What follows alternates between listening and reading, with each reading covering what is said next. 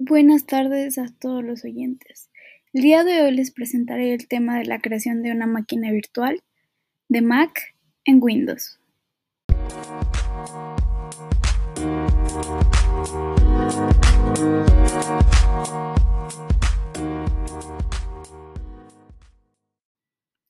Es bien sabido que el sistema operativo Mac es un sistema muy completo. Es por esto que muchas personas optan por comprar un dispositivo Apple al momento de elegir una computadora o un celular.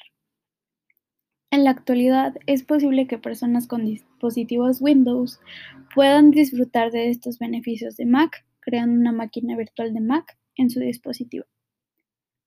Para esto es importante instalar programas de Mac OS en tu sistema Windows, que son fáciles de instalar y que se podrán encontrar muchos tutoriales acerca de cómo hacerlo y páginas seguras donde se puede descargar directamente.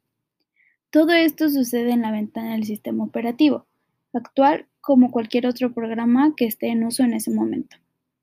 La idea de crear este tipo de software es que se puede ejecutar el sistema operativo como una aplicación, pero usando al mismo tiempo el hardware del dispositivo original sin causar ningún problema.